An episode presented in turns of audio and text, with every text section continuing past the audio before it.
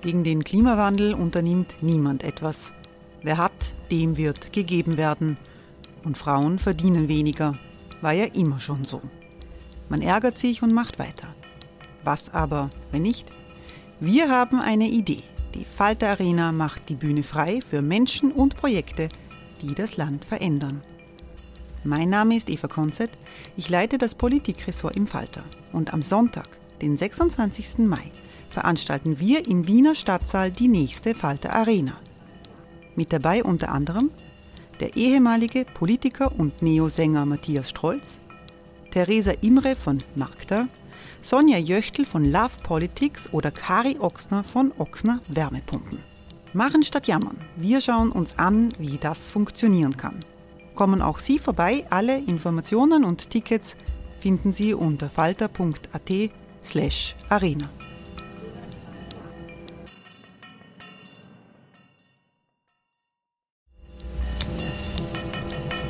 Falter-Podcasts werden durch Werbung unterstützt.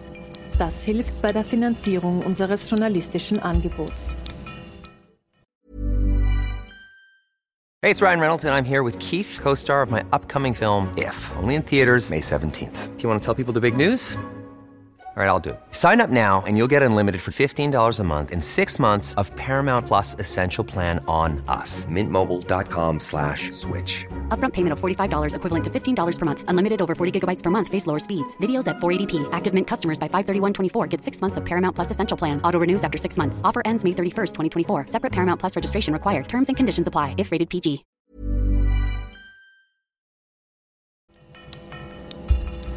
Falter Radio, der Podcast mit Raimund Löw.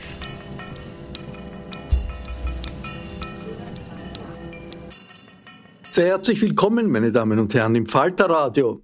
Wir blicken heute 175 Jahre zurück in die Geschichte, zur demokratischen Revolution von 1848, als Wien für seine Freiheit kämpfte. Im März 1848 da verjagten Demonstranten den mit Polizeistaatsmethoden regierenden Staatskanzler Metternich. Der Kaiser versprach eine Verfassung, Pressefreiheit und eine konstitutionelle Demokratie. Das alles hat es damals nicht gegeben im Habsburgerreich. Nach der Französischen Revolution von 1789 hatte sich in Europa wieder der Absolutismus durchgesetzt. Gegen diesen reaktionären Pendelschlag zurück richteten sich 1848 Demokraten. Es waren Studenten, Bürgerliche und auch Arbeiterinnen und Arbeiter. In ganz Europa war Revolution. Das Jahr der Freiheit war kurz in Wien. Im Herbst 1848 waren die kaiserlichen Truppen wieder da. Die Zensur wurde wieder eingeführt. Der damals noch junge Kaiser Franz Josef ließ die Führer der Wiener Revolution hinrichten. Die Historikerin Gabriela Hauch zeichnet im folgenden Vortrag den Weg der bürgerlichen Revolution, die das Tor in die moderne Zeit freigemacht hat. Die Parolen von 1848 waren Freiheit und Gleichheit. Doch welche Bedeutung hatten sie angesichts der Unterschiede zwischen Klassen, Nationalitäten und Geschlechtern? Hören Sie eine Wiener Vorlesung der Historikerin Gabriela Hauch. Ich habe meinem Referat den Titel gegeben, wir hätten so gern die ganze Welt beglückt. Und mit diesem kollektiven Wir, die die ganze, das die ganze Welt beglücken will, ist im Jahre 1898 das 50-jährige Jubiläum der Revolution 1848 gefeiert worden. Viele der in der Revolution aktiven Männer und Frauen haben damals noch gelebt, auch Henriette Goldschmidt, von der dieses Zitat stammt. Sie waren jung gewesen und haben quasi in diesem 50-jährigen Jubiläum an ihre Jugend gedacht in der Revolution, voller Pathos und voller Begeisterung für das sogenannte angestrebte Reich der Freiheit. Das heißt, die Wiener Revolution von 1848 wurde bereits damals geschichtspolitisch entdeckt und auch dementsprechend besetzt. Und zwar haben die verschiedensten politischen Strömungen alle jeweils an ihr 1848 gedacht. Das waren liberale Gruppierungen, das war die Sozialdemokratie, das waren die christlich-sozialen, das waren die freien Gewerkschaften, das waren die Anarchisten und Anarchistinnen, aber auch die Feministinnen des Allgemeinen Österreichischen Frauenvereins. Sie alle haben auf 1848 quasi als ihren eigenen Gedächtnisort gedacht. Sie haben ihre ideologischen Wurzeln in diesem sogenannten Sturmjahr, wie es zeitgenössisch auch benannt worden ist, ähm, zu einem jeweils eigenen geschichtspolitischen Traditionsknotenpunkt Österreichs gemacht. Und wie das so heute ist mit diesem Gedenken und was daraus gemacht wird, geschichtspolitisch, glaube ich, können wir dann auch in der Diskussion sprechen. Die Wiener Revolution 1848 hat am 13. März begonnen und sie war eingebettet in einen europäischen Kontext von Missernten, Hungersnot, Wirtschaftskrise, Massenarbeitslosigkeit. Die Wissenschaft hat dafür den Begriff des Pauperismus geprägt. In weiten Teilen Europas hat die Politik auf soziale Unruhen und auch wegen dem herrschenden Schreckgespenst der französischen Revolution von 1789 in den, 19, in den 1840er Jahren mit Reformen reagiert. Aber nicht so in Österreich. Das sogenannte Metternichsche System, benannt nach dem Staatskanzler Fürst Clemens von Metternich, also hat eigentlich europaweit für die sogenannte alte Ordnung gestanden. Also auch wenn jüngst eine Biografie das Bild eines anderen Metternichs zeichnete, damals hieß das Metternichsche System keine Gewerbefreiheit, keine Vereinsfreiheit, keine Versammlungsfreiheit, keine Pressefreiheit, sondern Überwachung und Zensur. Die Habsburger Monarchie damals wurde auch das europäische China genannt, also hinter einer Mauer von Zäsur versteckt, abgeschlossen. Der Startschuss der Revolution, die eine europäische war, hat begonnen nach Aufständen im Jänner in Italien und vor allem dann im Februar 1848 in Paris. Die Monarchie ist gestürzt worden und eine Republik errichtet. Und dann ist Wien gefolgt. Die turbulenten Tage vom 13. bis 15. März haben die bürgerlichen Freiheiten gebracht. Es war das erste Aufbegehren gegen gesellschaftspolitische Machtverhältnisse, das heißt gegen eine absolute Monarchie, die mit dem Segen der katholischen Kirche regiert hat. Machtverhältnisse, die eigentlich unerschütterlich verstanden worden sind in der damaligen Zeit. Und die Märztage waren spektakulär. Studenten, Bürger, Unterschichten, manche Adelige, Männer wie Frauen waren daran beteiligt. Die jeweiligen Aktionsformen haben den politischen Kulturen der jeweiligen Milieus entsprochen. Studenten und Bürger formulierten Petitionen und zogen durch die innere Stadt, also den heutigen ersten Bezirk, bejubelt von am Fenster stehenden Frauen. Frauen waren nur vereinzelt in diesem ersten Bezirk auf der Straße, als allerdings die Sicherheitswache, heißt die Polizei, das Feuer eröffnet hat, war auch eine sogenannte Professorensgattin unter den Toten. Durchgesetzt hatten diese bürgerlichen Freiheiten allerdings das militante Protestverhalten der Unterschichten aus den Vororten und den Vorstädten, also den Gegenden, die heute oder den Bezirken, die heute zwischen Ring und Gürtel und außerhalb gelegen sind. Quasi in der Tradition von Maschinenstürmereien ging es gegen als ungerecht bekannte Fabriken und Polizeikommissariate und vor allem ging es gegen die Ämter am Linienwall, wo die verhasste Verzehrssteuer auf Lebensmittel einkassiert worden ist. Meine sehr verehrten Damen und Herren, es war eine aufregende, wie ich schon gesagt habe, eine spektakuläre Nacht Die Gasleitungen, die rund um den ersten Bezirk geführt haben, sind angezündet worden und haben quasi die Nacht erleuchtet. Und gemeinsam wurde anschließend von Unterschichten wie von Studenten und Bürgern das Waffendepot am Hof geplündert. Dass diese Märzrevolution, das heißt die Gewährung der bürgerlichen Freiheiten, so schnell funktioniert hat, war auch damit zu, oder ist auch damit zu begründen, dass so wenig Militär damals in der Stadt war. Die Folgen tags darauf wurden Bürgern von Besitz und Bildung die Schaffung einer Nationalgarde erlaubt, beziehungsweise haben sie es gemacht. Die Pressfreiheit, wie zuerst schon erwähnt, ist gewährt worden und auch versprochen worden, eine Verfassung auszuarbeiten. Metternich ist entlassen worden und ist nach London ins Exil gegangen. Damit schien das Metternichsche System zu Ende. Allerdings nicht die Herrschaft der Habsburger. Ein kluger Schachzug von Seiten des Hofes könnte man sagen, Metternich als den alleinigen Schuldigen zu inszenieren. Auch dank der technischen Entwicklung der Telegrafie in der damaligen Zeit brach anschließend in weiten Teilen Europas der Damm. Nach Berlin, äh, nach Wien folgte Berlin, dann Mailand, dann Italien, verschiedenste deutsche Länder, Prag und Böhmen, Ungarn, Polen, ja bis nach Bukarest schwappte diese Welle. Das heißt, die Revolution von 1848, 49 war eine europäische Revolution. Große Teile Europas wurden in diesen einem Jahr, eineinhalb Jahren zu einem Kommunikations- und Handlungsraum, könnte man sagen. Ein Europa der Nationalstaaten ist sichtbar geworden.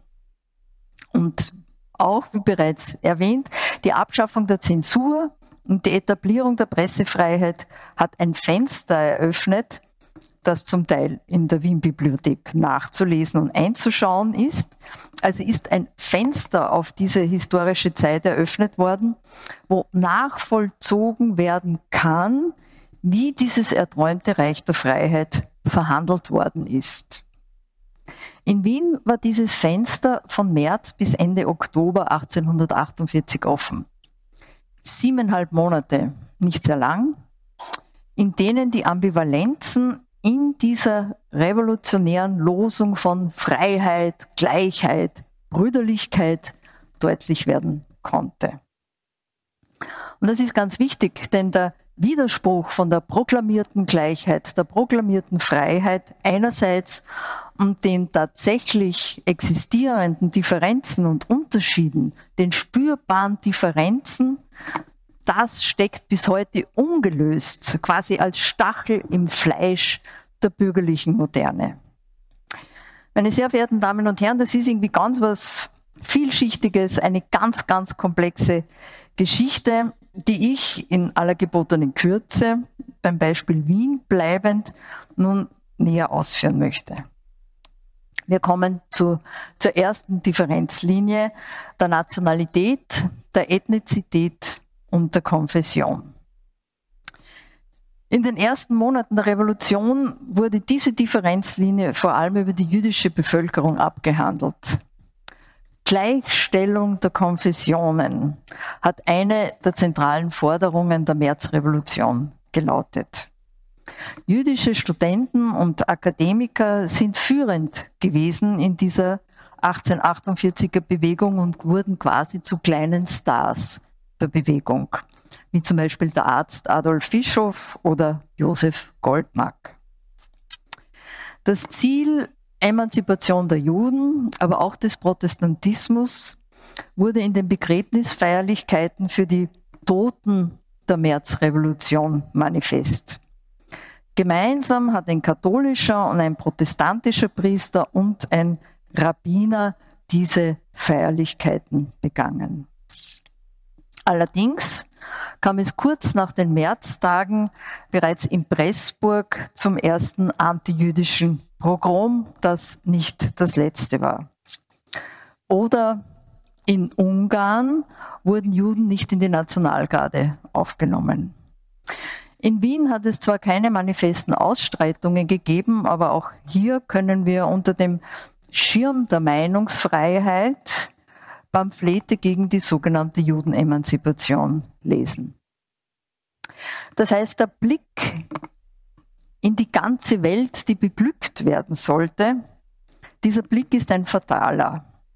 Die Pressefreiheit hat antijüdischer Propaganda Tür und Tor geöffnet und die proklamierte jüdische Emanzipation hat gleichzeitig die Differenzen verstärkt und öffentlich gemacht zwischen Orthodoxen und jenen, die sich als Citoyen, als Bürger definiert haben. Und da war dann vor allem noch die Frage, Bürger welcher Nation? Fragezeichen. Der geschichtswissenschaftliche Befund zur 1848er Revolution, und hier haben wir dann in der Diskussion mit Wolfgang Häusler den Spiritus Rector quasi am Podium. Also die, der geschichtswissenschaftliche Befund zu 1848 betont vor allem die nachhaltige Bedeutung des entstehenden Nationalbewusstseins.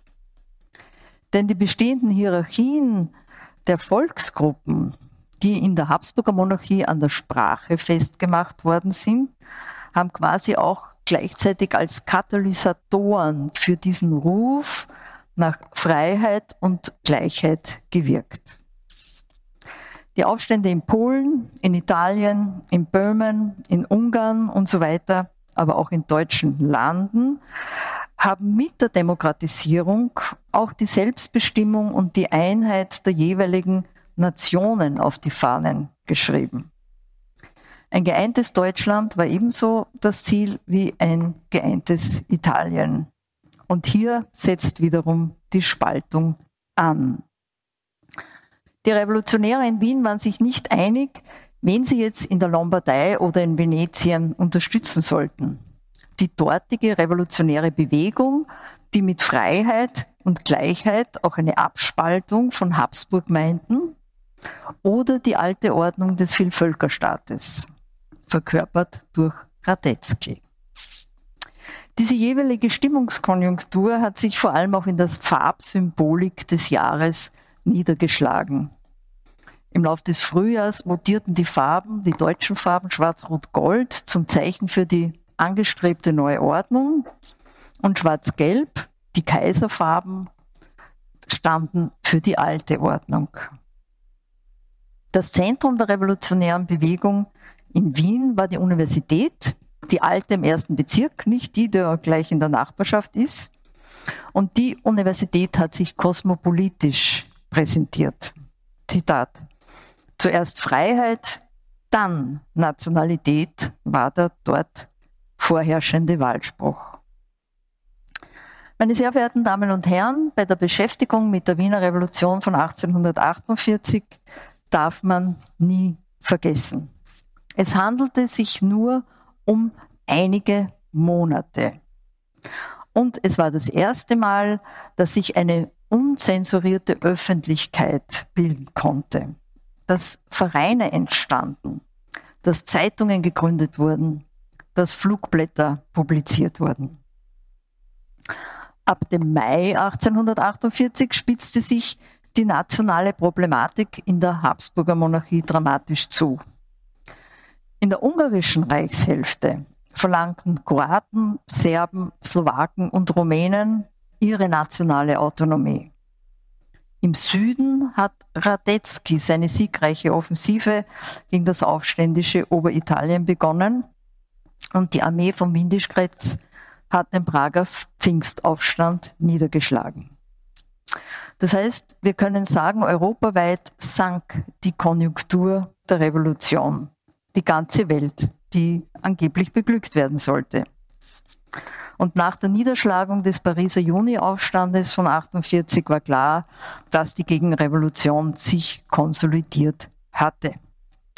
Womit ich zur zweiten Differenzierungslinie komme, nämlich der sozialen Positionierung der Akteure und Akteurinnen, auch unter dem Begriff der Klasse zu bündeln. Nach der Märzrevolution in Wien begannen sich Fabrikarbeiter, Taglöhnerinnen und Handwerksgesellen mm, auf eigenständige Forderungen zu einigen. Es ging ihnen um die Arbeitszeiten, es ging ihnen um Lohnkürzungen, aber es ging ihnen auch um die Abschaffung der ungelernten Frauenarbeit zum Beispiel.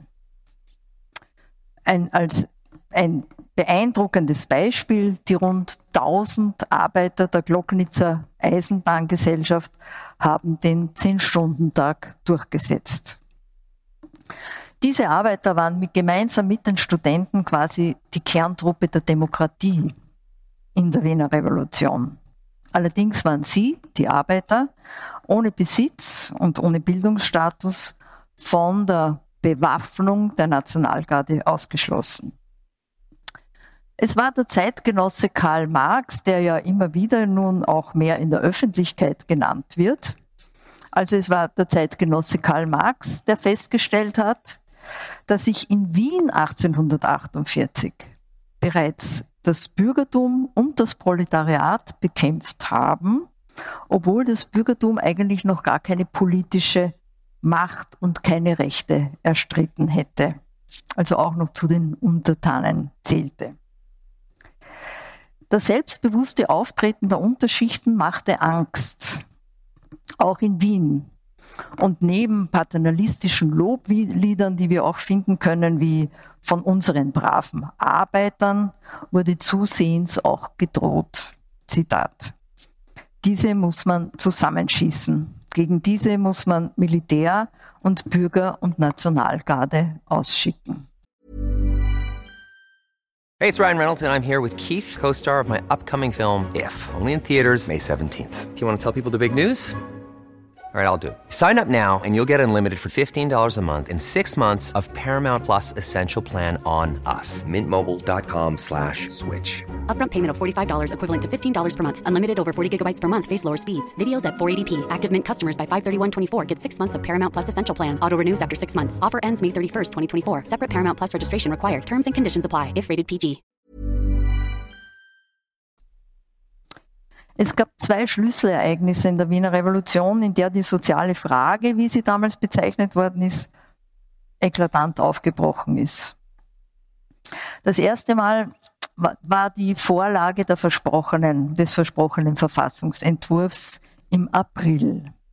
Sie erinnern sich, im März ist ja die Ausarbeitung einer Verfassung versprochen worden. Im März ist die Ausarbeitung einer Verfassung versprochen worden.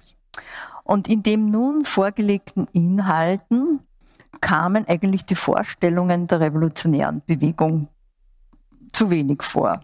Sie wollten nach englischem Vorbild ein Volk, eine Kammer, einen konstitutionellen Monarchen und ein allgemeines Männer-Wahlrecht.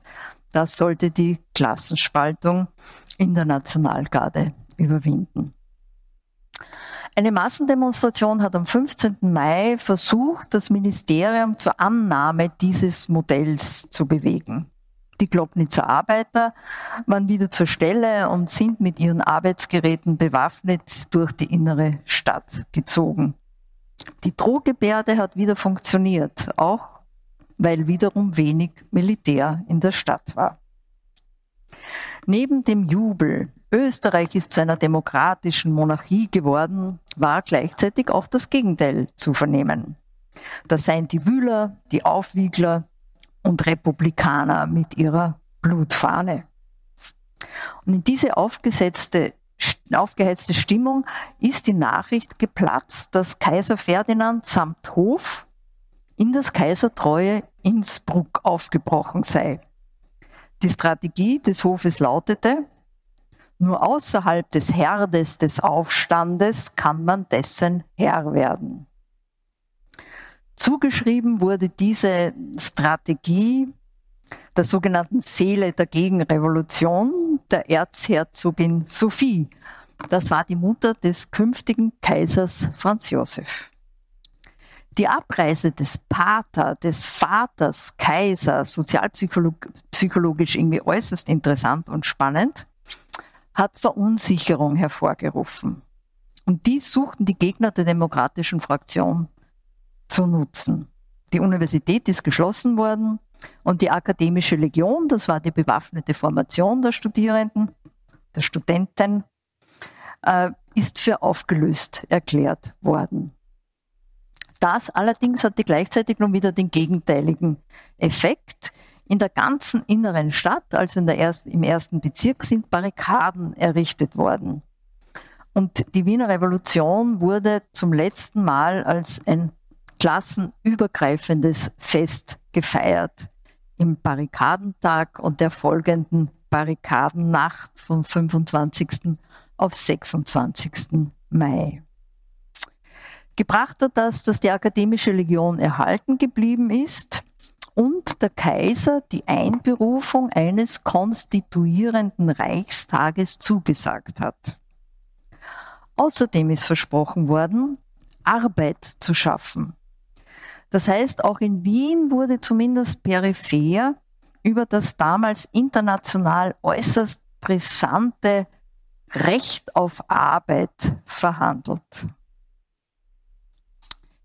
Die Gemeinde Wien hat sogenannte Erdarbeiten organisiert. Das heißt, es waren öffentlich finanzierte infrastrukturelle Bauarbeiten, wo ungefähr 20.000 Männer, Frauen und Jugendliche Arbeit gefunden haben. Und diese Erdarbeiten wurden auch zu einem Hort der Unruhe.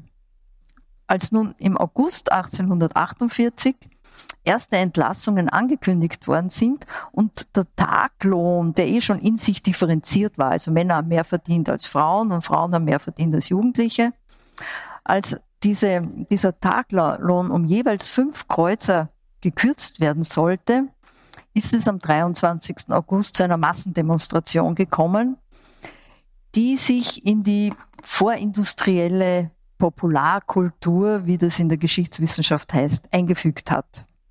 Durch die Praterauen zog eine Art Begräbniszug, also so wurde das inszeniert.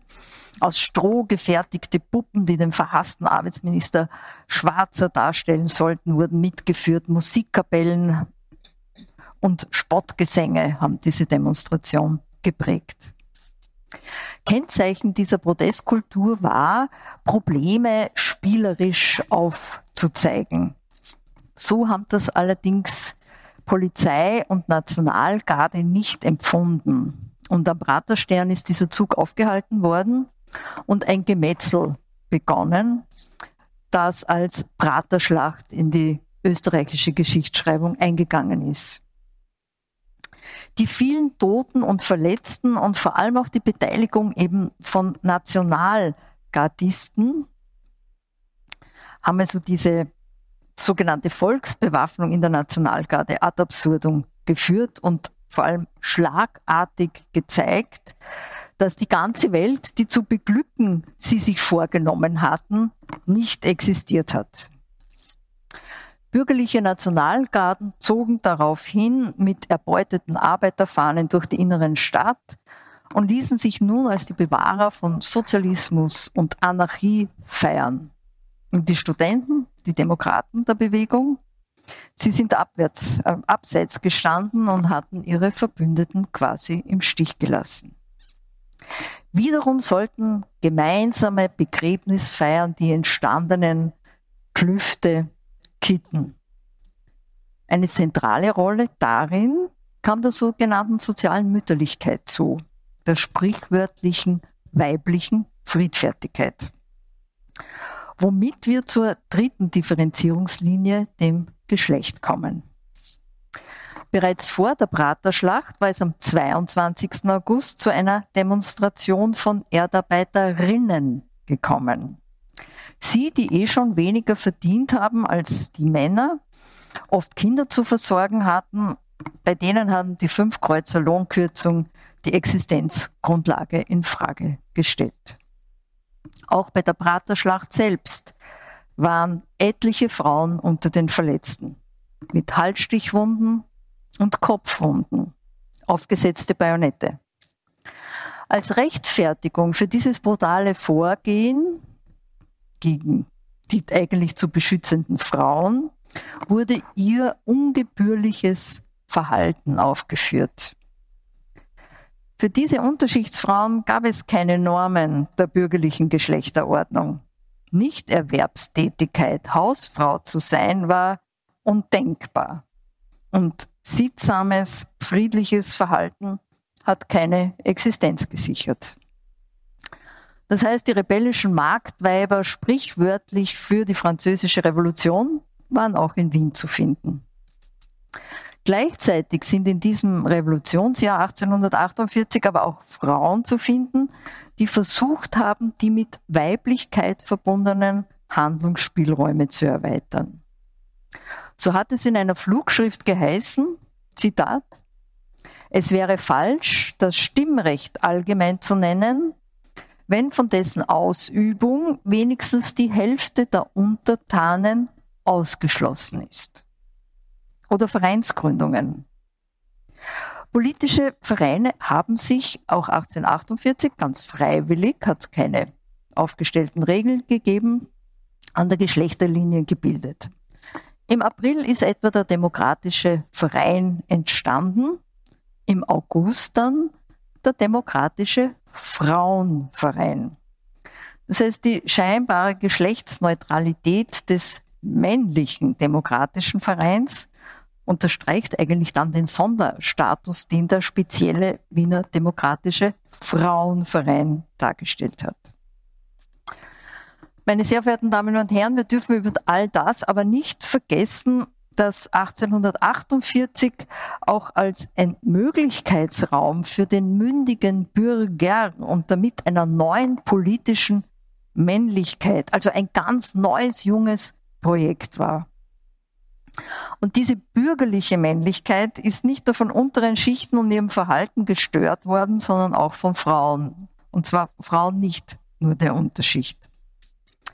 Die erste Sitzung des Wiener Demokratischen Frauenvereins im Wiener Volksgarten am 28. August ist von einer Horde Männer, darunter auch Nationalgardisten, also Bürger von Besitz und Bildung, gestürmt worden.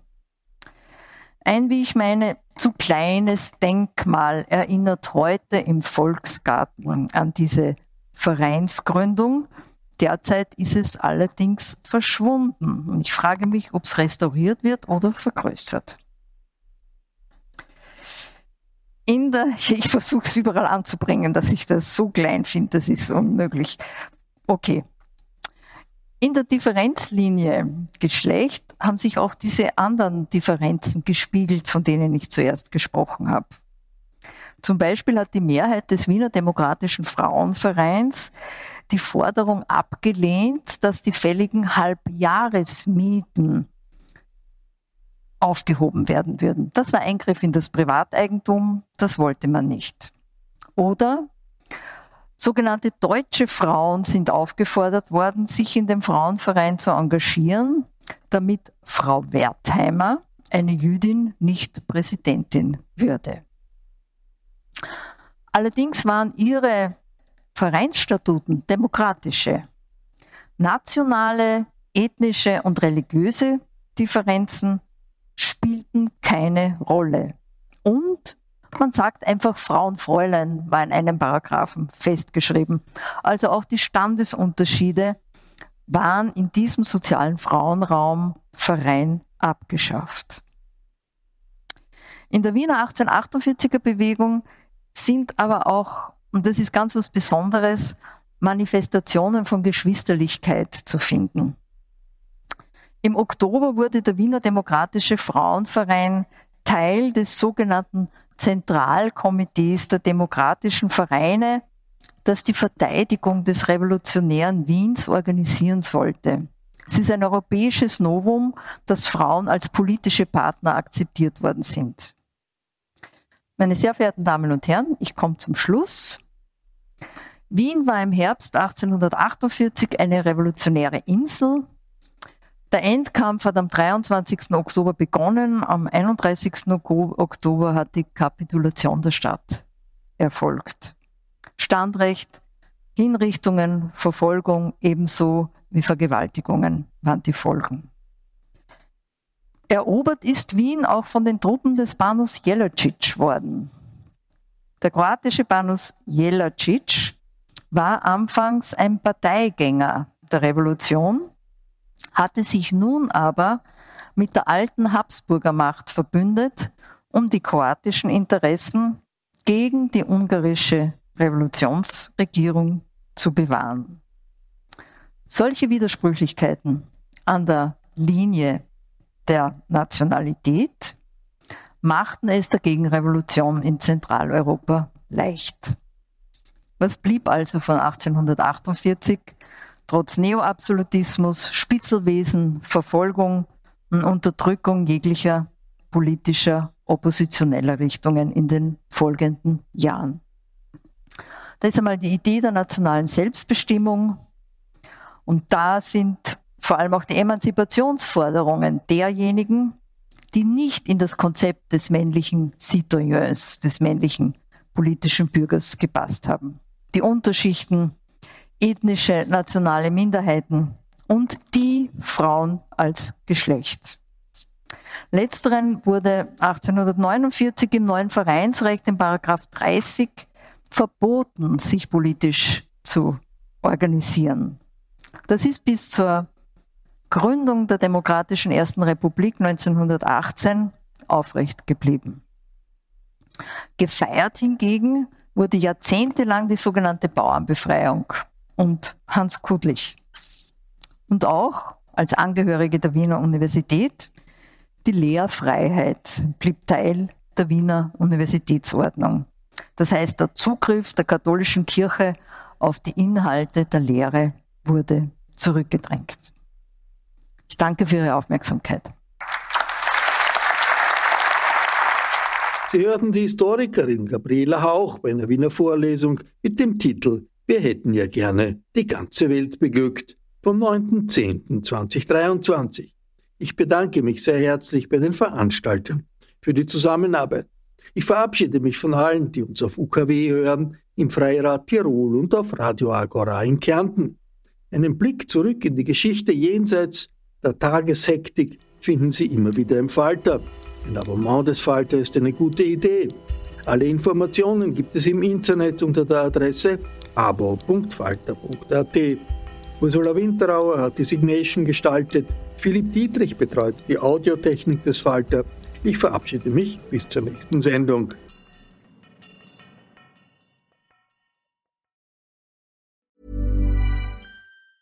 Planning for your next trip? Elevate your travel style with Quince. Quince has all the jet setting essentials you'll want for your next getaway, like European linen, premium luggage options, buttery soft Italian leather bags, and so much more. And is all priced at 50 to 80% less than similar brands. Plus, Quince only works with factories that use safe and ethical manufacturing practices. Pack your bags with high-quality essentials you'll be wearing for vacations to come with Quince. Go to quince.com/pack for free shipping and 365-day returns. This message comes from BOF sponsor eBay. You'll know real when you get it. It'll say eBay Authenticity Guarantee. And you'll feel it. Maybe it's a head turning handbag, a watch that says it all, jewelry that makes you look like the gem, or sneakers and streetwear so fresh every step feels fly. eBay gets it. So look for the blue check mark next to that thing you love and be confident that every inch, stitch, sole, and logo is checked by experts. With eBay Authenticity Guarantee, you can trust that feeling of real is always in reach. Ensure your next purchase is the real deal. Visit eBay.com for terms.